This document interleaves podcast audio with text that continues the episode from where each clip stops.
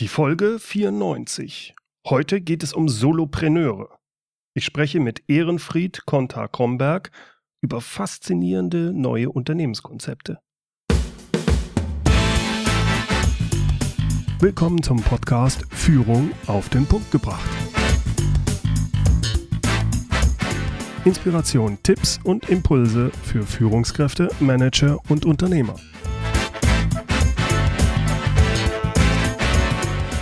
Guten Tag und herzlich willkommen. Mein Name ist Bernd Gerob. Ich bin Geschäftsführer-Coach und Führungstrainer in Aachen. Über meinen Podcast-Kollegen Mike Pfingsten bin ich vor kurzem auf das Buch gestoßen Solopreneur, warum sprechen alle vom Team, wenn sie alleine ihre Ziele besser erreichen? Die Autoren Brigitte und Ehrenfried Konter-Kromberg beschreiben darin eine neue Form der Unternehmerschaft. Es geht um Solopreneure. Das sind Unternehmer, die weder dem typischen Bild eines Unternehmers entsprechen, noch dem Bild, das man sich von einem Selbstständigen macht. Mit einem der Autoren, nämlich mit Ehrenfried Konter-Kromberg, spreche ich im heutigen Interview, und zwar darüber, was Solopreneure so genau überhaupt sind, wie sie arbeiten, was sie erfolgreich macht und was für Solopreneur-Typen es überhaupt gibt. Wir gehen auch darauf ein, warum uns das Internet in der heutigen Zeit eine Fülle von neuen, faszinierenden Geschäftsmodellen ermöglicht, sogenannte Smart Business Concepts. Seien Sie gespannt. Hier mein Interview mit Ehrenfried Konter-Kromberg. Ja, Herr Konter-Kromberg, was genau verbirgt sich denn hinter dem Wort Solopreneur? Was ist so die Definition und was genau unterscheidet den Solopreneur vom Selbstständigen, von einem Freelancer oder von einem herkömmlichen Unternehmer? Danke für die Frage, weil als wir das Buch schrieben, war genau diese Frage der, der Ausgangspunkt, weil alle in Deutschland glauben, dass sie wissen, was ein Unternehmer ist oder was ein Selbstständiger ist. Und unsere Erfahrung ist, dass beide Worte eigentlich gar nicht richtig gefüllt sind. Wenn man aber das Wort Unternehmer fallen lässt, dann haben die meisten Deutschen ein klares Bild vor Augen. Sie sehen jemanden, der eine Fabrik hat oder irgendein großes Gebäude, in dem sind Angestellte, sage ich mal 30, 40, 50 Angestellte, hat einen Dienstwagen meistens ist es ein Mann, den man vor Augen hat und das ist der Chef und es ist eine große Firma. Und auch die Wirtschaftsförderer denken bei Unternehmer bis heute an Personen, die viele Angestellte haben und ein Gebäude, Standortfaktoren, all diese Dinge. Ja, und Poli die Politiker ja genauso. Ne? Absolut, absolut. Und ich habe jetzt äh, in Hamburg vor kurzem ein Grußwort von ähm, dem Bürgermeister und er sagte mit, wir haben Firmen mit 5000 Angestellten, die die Games machen. Also das, das ist der Unternehmer, hm. der und beim Selbstständigen ist es genau umgekehrt. Dass der Selbstständige, wenn man das Wort aufruft, was ja eigentlich auch nicht gefüllt ist, weil ein Unternehmer auch ein Selbstständiger ist. Aber wenn man Selbstständiger sagt, dann denkt man an eine ganz andere Schicht von Menschen. Ich nehme immer den Webdesigner, der sitzt irgendwo alleine in einem kleinen Büro, kriegt per Telefon Jobs rein und muss da was basteln, meine Webseite da und dort, äh, arbeitet diese Jobs ab und hat quasi von Rechnung zu Rechnung, tastet er sich so nach vorne. Mhm. Und zwischen diesen beiden Bildern gibt es eigentlich kaum etwas, was in Deutschland anders gedacht wird. Aber genau in dieser Lücke dazwischen passiert zurzeit in meinen Augen am meisten, dass Menschen, die unternehmerisch denken, die Werkzeuge der heutigen Zeit nehmen, damit Business aufbauen, Firmen aufbauen, alleine bleiben, keine Angestellte haben, aber durchaus Dinge, Prozessketten aufbauen, die manchmal sogar so groß werden wie große Unternehmen, nicht ganz so groß wie, wie die Konzerne, aber doch durchaus Volumen aufbauen. Und diese Schicht von Menschen, über die wir in den letzten Jahren immer häufiger gestolpert sind, zu denen wir auch gehören, haben wir irgendwann gesagt, das, was ist das eigentlich? Und als wir dann in den USA zum ersten Mal den Begriff Solopreneur gelesen haben, das war wie so ein, so ein Klick, dass wir sagten, genau das ist es. Es sind Unternehmer, die als Inhaber alleine bleiben, die eine andere Logik drauf haben und die nicht so auftragsbezogen arbeiten wie Selbstständiges. Wenn ich Sie richtig verstehe, geht es darum, dass man sagt, man bewegt sich weg von dem reinen Zeit gegen Geld. Egal, ob ich Berater, Coach, äh, ob ich Webdesigner bin. Das Herkömmliche ist einfach immer, äh, ich kriege einen Auftrag, da werde ich nach Zeit normalerweise bezahlt. Und als Solopreneur versuche ich irgendwie zu skalieren, richtig? Richtig. Wir sind vor 20 Jahren, meine Frau und ich, gestartet in die klassische Selbstständigkeit heute wissen wir, dass wir Solopreneure sind, vom ganzen Habitus, von dem, was wir sein wollen. Damals gab es diese Definition nicht. Wir haben dann mit Projektarbeit begonnen. Das heißt, wir haben ziemlich viele Projekte auf dem Buckel, auch erfolgreich auf dem Buckel. Und Projektarbeit oder Auftragsarbeit ist genau dieses Schema. Man kriegt einen Auftrag rein, der Terminplan wird von dem Kunden bestimmt, den er dann meistens nicht einhält, aber man muss irgendwie sich dort arrangieren. Und dann, wenn man nicht aufpasst, kriegt man als Selbstständiger äh, zu viele Aufträge parallel und man kommt in diesen, diesen Stressfaktor. Das nennen wir die Dienstleisterfalle. In dem Moment, wo ich das erkenne, habe ich kaum Möglichkeiten als klassischer Selbstständiger aus, äh, hinauszugehen. Ich kann schlecht die Preise nach oben ziehen, ich kann schlecht die Kunden entlassen. Das heißt, ich bleibe in dieser Schlaufe drinnen. Es sei denn, es sei denn, ich drehe die Auftragsrichtung um und sage, ich biete ein Produkt an, auf dem ein Markenlabel ist oder mein Name steht, und schaffe es, dass Menschen mich einschalten, mich buchen und dass sie dann es so tun, dass ich in dem Prozess der Abwicklung nicht mehr 100% beteiligt bin. Äh, da gibt es verschiedene Wege, wie man es tun kann. Bei uns hat das begonnen, indem wir unsere Beratungspraxis umgestellt haben. Und wir machen heute viel mehr Umsätze mit Produkten, wo wir nicht persönlich beteiligt sind, als wir das uns vorstellen hätten können. Das heißt, der, der, dass der Dreh geht, aber braucht natürlich seine Zeit wenn ich Sie richtig verstehe, ist das eigentlich der typische Weg früher gewesen zum Unternehmer und damit war zwangsläufig verbunden, dass ich Mitarbeiter haben musste, sonst geht es nicht oder ging es nicht. Und heute gibt es Geschäftsmodelle, wo es, wo das geht. Das ist der Unterschied, das ist diese Zwischenstufe, die wir, die wir mit dem Solopreneur haben. Ist das richtig? Richtig, ganz genau. Und zwar der, ich glaube, der Sprung beginnt mit den Telefonleitungen, über die man Dinge senden kann. Mhm. Wenn ich früher gesagt habe, ich bin Produzent und möchte Gummistiefel herstellen, dann hatte ich keine andere Chance. Ich musste ein Gummistiefelwerk bauen. Ich habe erst eine kleine Gummistiefelmaschine gebaut, die habe ich in die Garage aufgestellt, dann wurden es mehr Gummistiefelmaschinen, dann habe ich ein größeres Gebäude drum gebaut und irgendwann war ich Gummistiefelproduzent. Und das ist heute nicht mehr so. Das heißt, wir kennen Solopreneure, die haben die Idee, etwas herzustellen. Und dann äh, surfen sie und überlegen, wo sind Hersteller, die das für sie machen können, nehmen mit diesen Kontakt auf, fahren vielleicht einmal zu den Herstellern hin und geben den Auftrag dann rein. Und alles andere geht über Datenleitungen. Und in dem Moment, wo der Gummistiefel fertig ist, geht er auch nicht bei mir in den Keller auf Lager, sondern er geht in irgendein Zwischenlager. Und es gibt heute eine ganz große Struktur von Lagerketten, die für mich Dinge ausliefern. Und wenn ich das richtig im Überblick habe, kann ich Prozessketten aufbauen, ohne dass bei mir zu Hause irgendwelche produzierenden Maschinen stehen. Mhm. Das heißt, der Solopreneur ist nicht einfach nur der Berater oder Coach, der seinen halt jetzt Videos rausbringt und damit oder ein Buch oder was weiß ich, womit er skalieren kann, sondern hier sprechen wir wirklich von einem, was früher eine kleine Fabrik sein musste. Das ist einfach ausgelagert. Ich mache mir Gedanken über den Prozess und bin, habe trotzdem keine Mitarbeiter dann.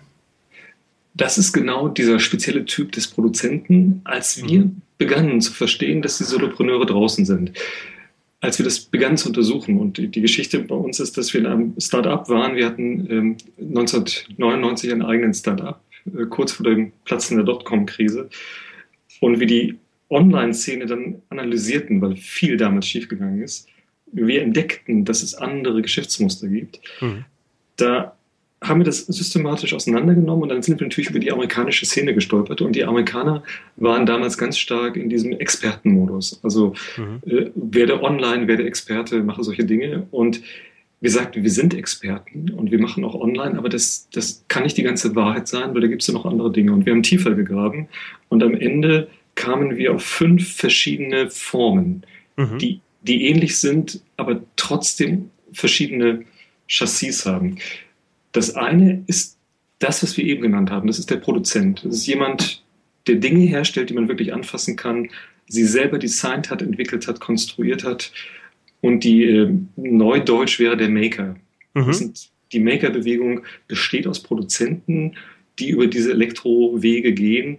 Und der 3D-Drucker wird immer gehypt. Das ist so das Tool der Wahl. Ich glaube, dass der noch gar nicht so eine Rolle spielt. Dass es aber viele, viele andere Wege gibt, die man als Maker ansteuern kann. Mhm. Und die werden, die werden immer mehr werden. Das ist der erste Typ. Der zweite Typ ist ein ganz alter Typ, das ist der Händler. Der Händler kann heute ganz anders handeln, als er früher gehandelt hat. Er braucht heute dafür kein Ladengeschäft mehr. Mhm. Er kann über Amazon, er kann über eBay, er kann über seine eigene Webplattform, er kann an vielen Stellen auf Marktplätze gehen und ganz klassisch Ware bewegen. Also wir coachen gerade einen Mann, der in äh, Asien Textilien einkauft, verschiedenster Art, äh, eigene Sortimente damit macht und die wiederum auf Online-Plattformen verkauft. Mhm. Mhm. Das kann, kann ich tun, ohne dass ich eine eigene Lagerhalle habe. Das geht. Das wäre der Händler, baut Sortimente auf und diese Sortimente bewegt er in der Regel online. Der dritte ist der Experte. Das ist da, wo Brigitte und ich, wir uns wiederfinden, wo wir auch die größte Gruppe der, der Solopreneure gerade in Deutschland sehen, weil die Wissensarbeiter mehr werden.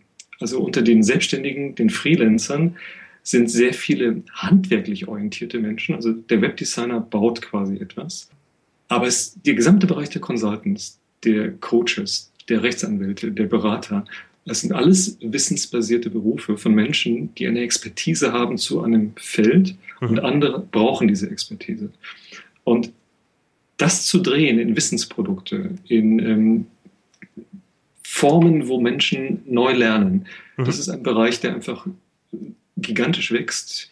Und äh, auch sie würde ich in diese Richtung mhm. quasi sehen. Ich würde sie im, im Bereich des Experten sehen, ein Solopreneur-Experte, den Bereich, den haben wir besonders vor Augen und äh, sind wir intensiv dran. Mhm. Äh, da wird noch viel passieren.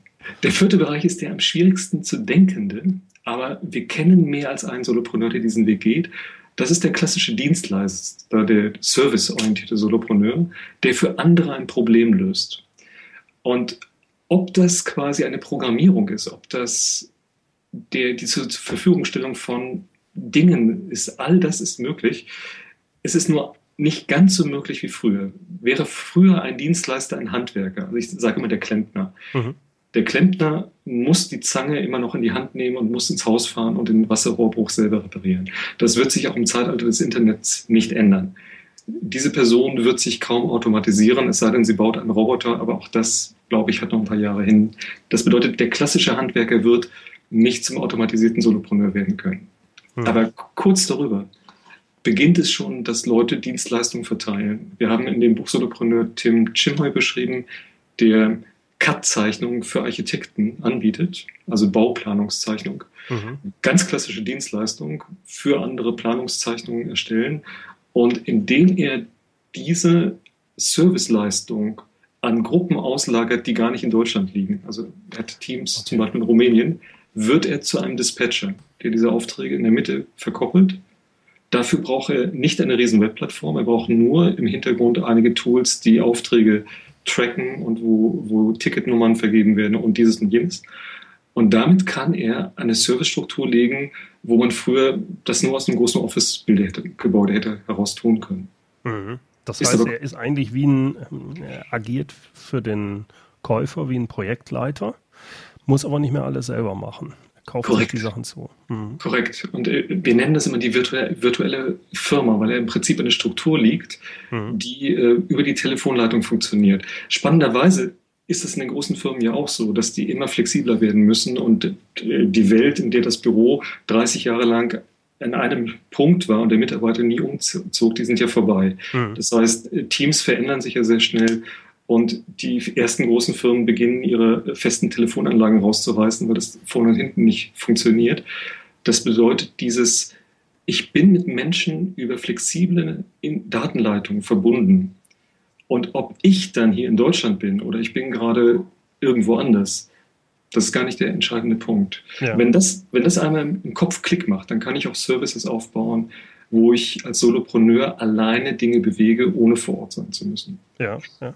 Und die fünfte Rolle, die ist selten, das ist der Kreative. mit dem Kreativen meinen wir nicht den Künstler deutscher Bauart. Also wir meinen nicht denjenigen, der selbstversunken, geheimnisvolle Kunstwerke schafft, die niemand haben will, sondern den Erlebnisentrepreneur. Okay. Können Sie da ein Beispiel geben? Das einfachste Beispiel, das so einfach ist, dass es schon fast nicht äh, neu ist, ist der Autor. Der mhm. Und zwar jetzt der Romanautor. Wenn jetzt eine Kinderbuchautorin äh, wie Harry Potter, die ja nicht mhm. geschrieben wurde im Verlag, dieser Roman. Dieser Roman wurde geschrieben in einer Phase, wo eine Frau sehr viel Zeit hatte, wo sie in der Arbeitslosigkeit war. Und sie hat sich zu Hause hingesetzt und diesen Roman geschrieben. Und die Skalierung des Produktes ist heute möglich über Komponenten. Mhm. Fr früher war die Komponente nur der Verlag. Heute ist es so, dass wenn Autoren wollen, sie über Self-Publishing durchaus große Erfolge erzielen können, wenn ich es professionell anstelle. Das heißt, der Autor wäre das ganz klassische Schema.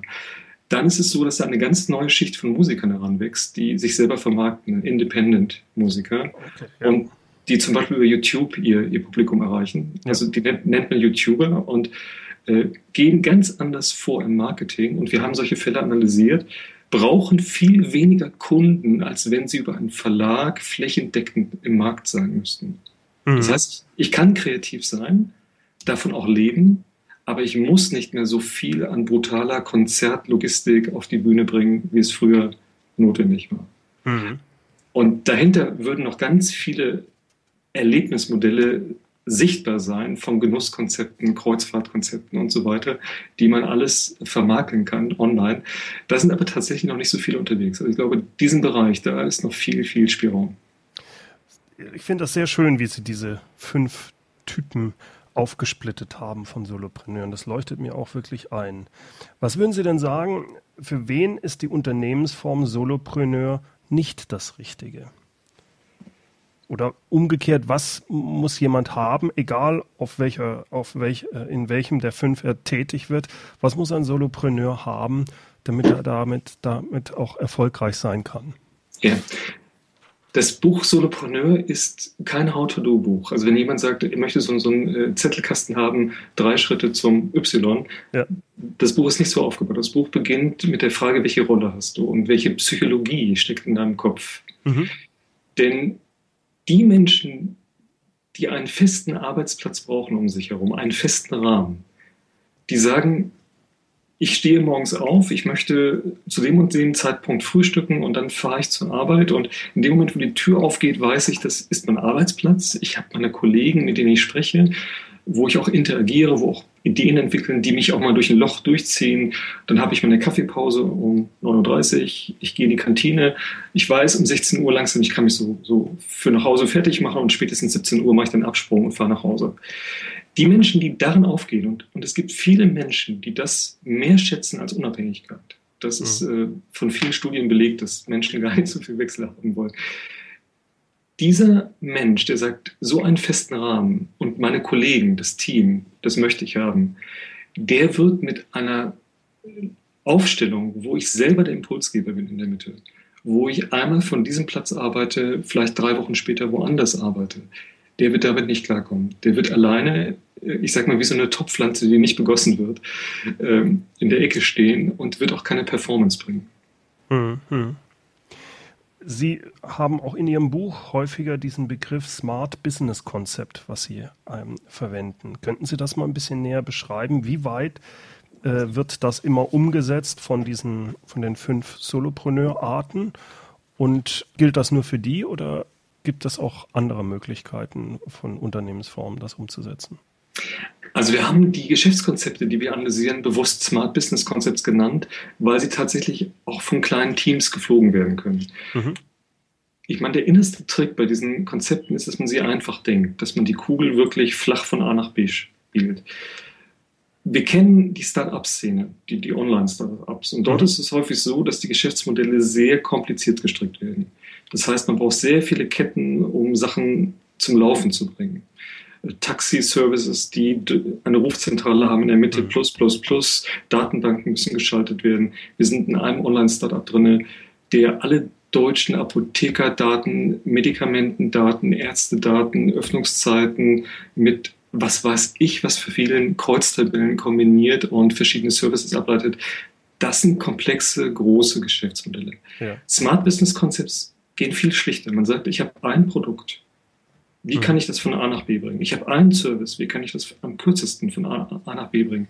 Und dann sich die Frage stellen, wie kann ich das tun, ohne dass ich ein Gebäude in der Mitte habe? Und dann ist in der Regel die Antwort, indem ich das, was ich tue, über einen Browser steuere.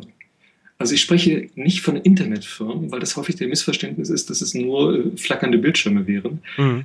Es geht nicht um die flackernden Bildschirme. Es geht darum, dass ich die Infrastruktur über meinen Laptop, ich klappe es auf, dann habe ich eine Software und ich kann dadurch Dinge steuern. Und ob ich dadurch damit einen Bagger fahren lasse oder ein Buch bewege oder ein Hochhaus konstruiere. Das ist vollkommen egal. Es kann vieles sein, was in der realen Welt passiert. Mhm. Aber die Steuerung, die Steuerung läuft browserorientiert. Okay. Und in dem Moment, wo das geschieht, in dem Moment kann ich mich rausziehen aus klassischen Bürostrukturen. Mhm.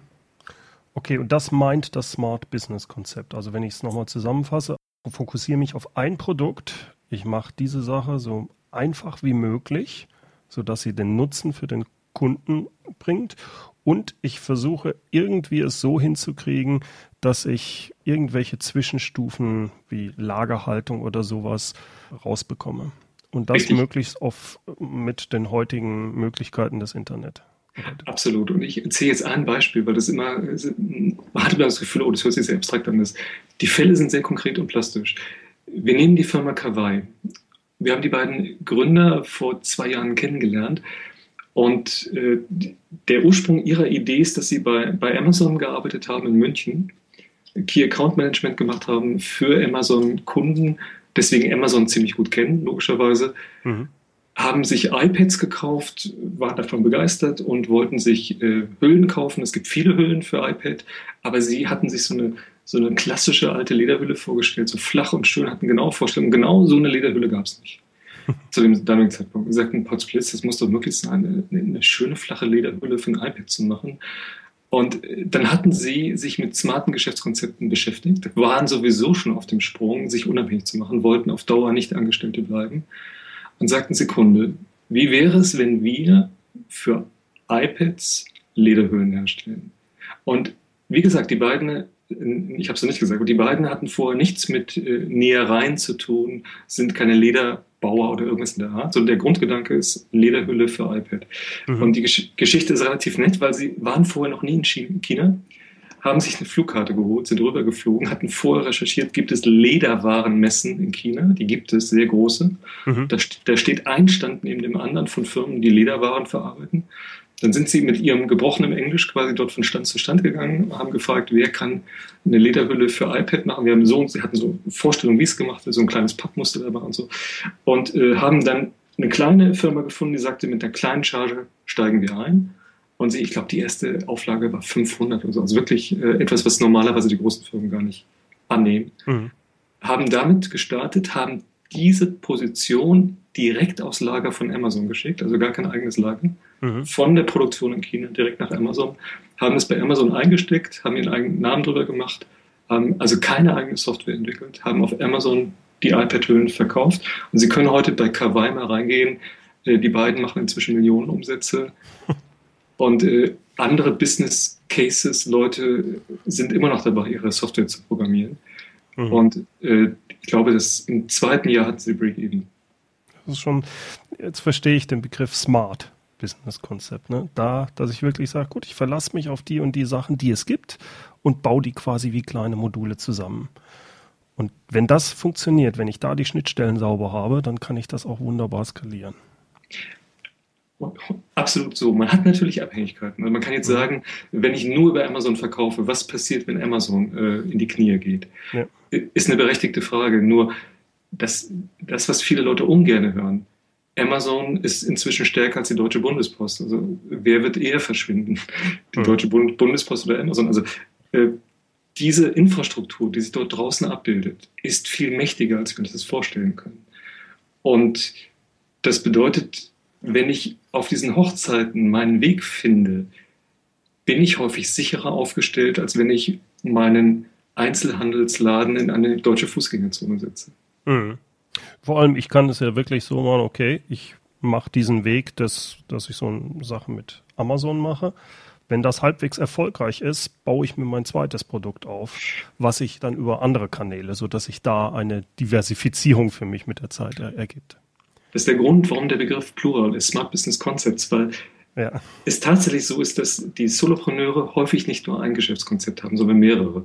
Ja. Sie sprechen dann von einem Portfolio und äh, einer der deutschen erfolgreichsten Solopreneure, Volker Winkler, den auch niemand in der Wirtschaft kennt, hier in Hamburg, im, im äh, Norden von Hamburg, hat drei Smart Business Concepts innerhalb von sechs Jahren aufgebaut. Also drei gänzlich verschiedene Produkte mhm. in, in einem Themenfeld, so gesehen schon ein Dach drüber, aber drei verschiedene Prozessstränge.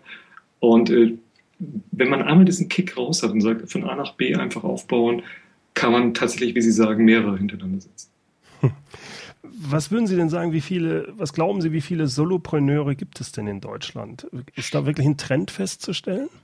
Das äh, ist eine schöne Frage, weil die Vivo hat mich vor kurzem in der Ausgabe als Experte zitiert, dass es einige tausend Solopreneure in Deutschland gäbe. Der Hintergrund, warum ich der Einzige bin, der da zitiert wird, es gibt keine Statistiken, absolut null, ja. nichts weil es keine Raster dafür gibt. Ja. Wir, wir, wissen, in Deutschland gibt es 2,5 Millionen Einzelunternehmer. Wir wissen auch, dass die Anzahl der Freischaffenden wachsend ist. Und ab jetzt verlassen uns die Geister. Ja. Weil in diesem großen Feld zu sagen, wer ist davon auftragsbezogener Freelancer und wer hat ein Solopreneurship laufen, kriegen sie mit keinem Raster zu fassen. Weil ja. ein Solo, nehmen wir einmal die Einkommensverhältnisse. Solopreneure können ein sehr schlankes Einkommen haben. Solopreneure können sehr, sehr hoch sechsstellig verdienen. Solopreneure können sie auch nicht an der Rechtsform herausfiltern. Ich kenne mhm. einen Solopreneur, der eine Aktiengesellschaft hat als Alleinaktieninhaber. Es gibt Solopreneure, die GmbHs haben, wie äh, Brigitte und ich. Es gibt Solopreneure, die einfach einem Gewerbeschein arbeiten. Also es mhm. gibt keinen kein Kamm, mit dem sie sie rausfiltern. Was dafür spricht, dass Solopreneurship wächst, ist, dass A, wir immer mehr kennenlernen und alleine wir, also Brigitte und ich, haben bestimmt 100 Personen in unserem Umfeld im Auge, wo wir sagen, die, ähm, die Kriterien treffen zu. Das zweite ist, die Anzahl der Webseiten nimmt zu, also die Literatur nimmt zu. Und die Konferenzen und äh, Meetings, wo Solopreneure sich treffen, nehmen zu. Mhm. mhm.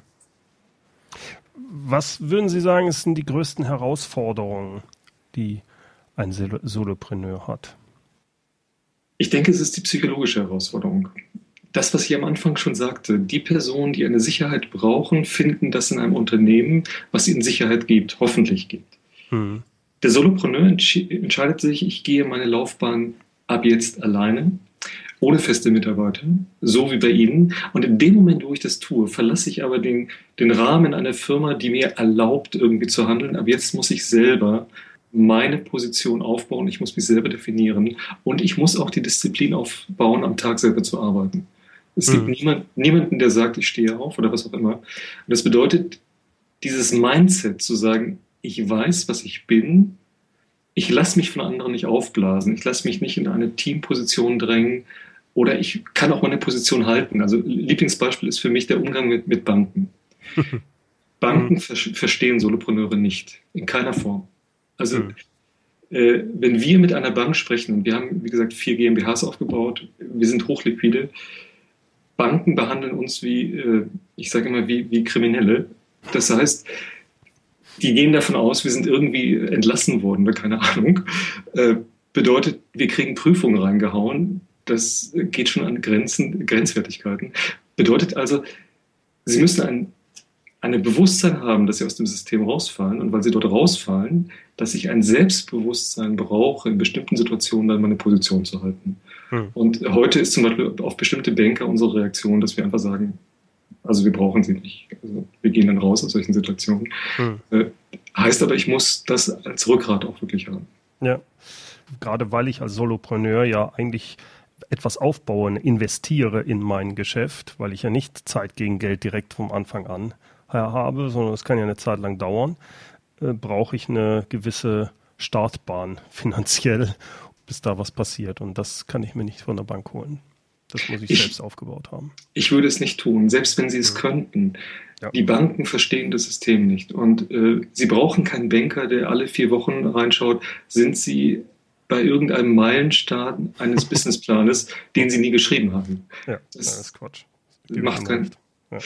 Bedeutet also, wir empfehlen schon, wirklich selber, selber das aufzubauen. Also Bootstrapping ist dieses Fachwort, was sich in der Szene dafür durchsetzt, dass ich äh, den Cashflow selber aufbaue. Hm. Und die ähm, meisten Smart Business Concepts sind Cashflow-orientierte Firmen. Das heißt Firmen, die sehr stark darauf achten, dass in Echtzeit auch Geld bewegt wird. Hm. Gut, ich kann das ja auch eine Kombination am Anfang machen. Am Anfang bin ich halt noch eher der, der, der Freelancer wirklich ja. Zeit gegen Geld, baue mir parallel ja. was auf, bis ich dann langsam in diese andere Richtung einschwenke. ist der Klassiker, ist der Klassiker. Also viele, die wir kennen, sind genau in diesem, sagen wir das, sind noch ein Drittel selbstständig und schon zwei Drittel Solopreneur. Also das sind ganz, ganz äh, normale Mischungsverhältnisse. Mhm. Als abschließende Frage, äh, was sind die drei wichtigsten Tipps von Ihnen für einen Solopreneur, damit er langfristig erfolgreich ist? Einmal das Geschäftsmodell einfach zu halten. Ja. Also nicht in die Versuchung zu kommen, noch den fünften Balkon dran zu bauen. Das passiert ganz schnell. Ja. Das zweite ist mit Kunden ehrlich umgehen. Das heißt, die Menschen haben Erfolg, die eine ehrliche Leistung ausgeben. Und mhm. wenn ich zum Teil manchmal im Internet sehe, was dort an, an Sachen verschossen werden, dann sage ich, da sind Menschen unterwegs, die wollen Geld verdienen, aber sie wollen keine ehrliche Leistung ausgeben. Mhm. Und der, der Bestand haben will, der auch noch in zehn Jahren da sein will oder der seinen Kunden gerade ins Auge schauen möchte, der muss erstmal sich die Frage stellen, was ist die ehrliche Leistung, die ich bringen kann? Mhm. Das heißt, mit den Kunden ehrlich umgehen. Und das Dritte ist dann, wenn ich mein Produkt, mein einfaches Geschäftskonzept gefunden habe, wenn ich weiß, wie ich mit meinen Kunden ehrlich umgehe, dann ist der dritte Tipp, die Systeme einfach zu halten und nicht zu viele Dinge parallel aufzubauen. Ich nehme jetzt mal das Beispiel Social Media, also nicht anzufangen, ich mache Twitter und Facebook und Pinterest, dann werde ich noch äh, bloggen, einen Podcast parallel machen und ein E-Mail-Newsletter mit einem Online-Marketing-Kurs mhm. verknüpfen. Also das, das heißt, dritte ist eigentlich auf einen Punkt gebracht, Fokus. Ne? Richtig, korrekt. Mhm. Hervorragend. Äh, fand ich sehr, sehr spannend. Sehr spannend. Ich kann äh, nur sagen, also diese Smart Business Concepts, die Idee, dass, dass das mal jemand richtig hingeschrieben hat und auch diese fünf Stufen äh, oder die fünf Arten des Solopreneurs, äh, finde ich sehr faszinierend. Ich bedanke mich recht herzlich bei Ihnen, Herr Konter-Kromberg, für das tolle Interview. Vielen Dank. Ich danke für das Gespräch, Herr Gerob. Bis dann. Prima, bis dann. Soweit mein Interview mit Ehrenfried Konter-Kromberg. Mehr Informationen über ihn, seine gemeinsamen Unternehmen mit seiner Frau Brigitte, wie auch über die Bücher der beiden, finden Sie unter www.kontakromberg.de. Die Links zu dieser Webseite, wie auch die Links zu den Büchern und dem transkribierten Interview, finden Sie in den Show Notes unter mehr-führen.de Schrägstrich Podcast 094 und Führen mit UE. So, das war's mal wieder für heute. Herzlichen Dank fürs Zuhören. Zum Schluss wieder das Zitat, diesmal von Andrew S. Grove. Kolumbus hatte keinen Businessplan, als er Amerika entdeckte. Herzlichen Dank fürs Zuhören. Mein Name ist Bernd Gerob und ich freue mich, wenn Sie demnächst wieder reinhören, wenn es heißt Führung auf den Punkt gebracht. Inspiration, Tipps und Impulse für Führungskräfte, Manager und Unternehmer.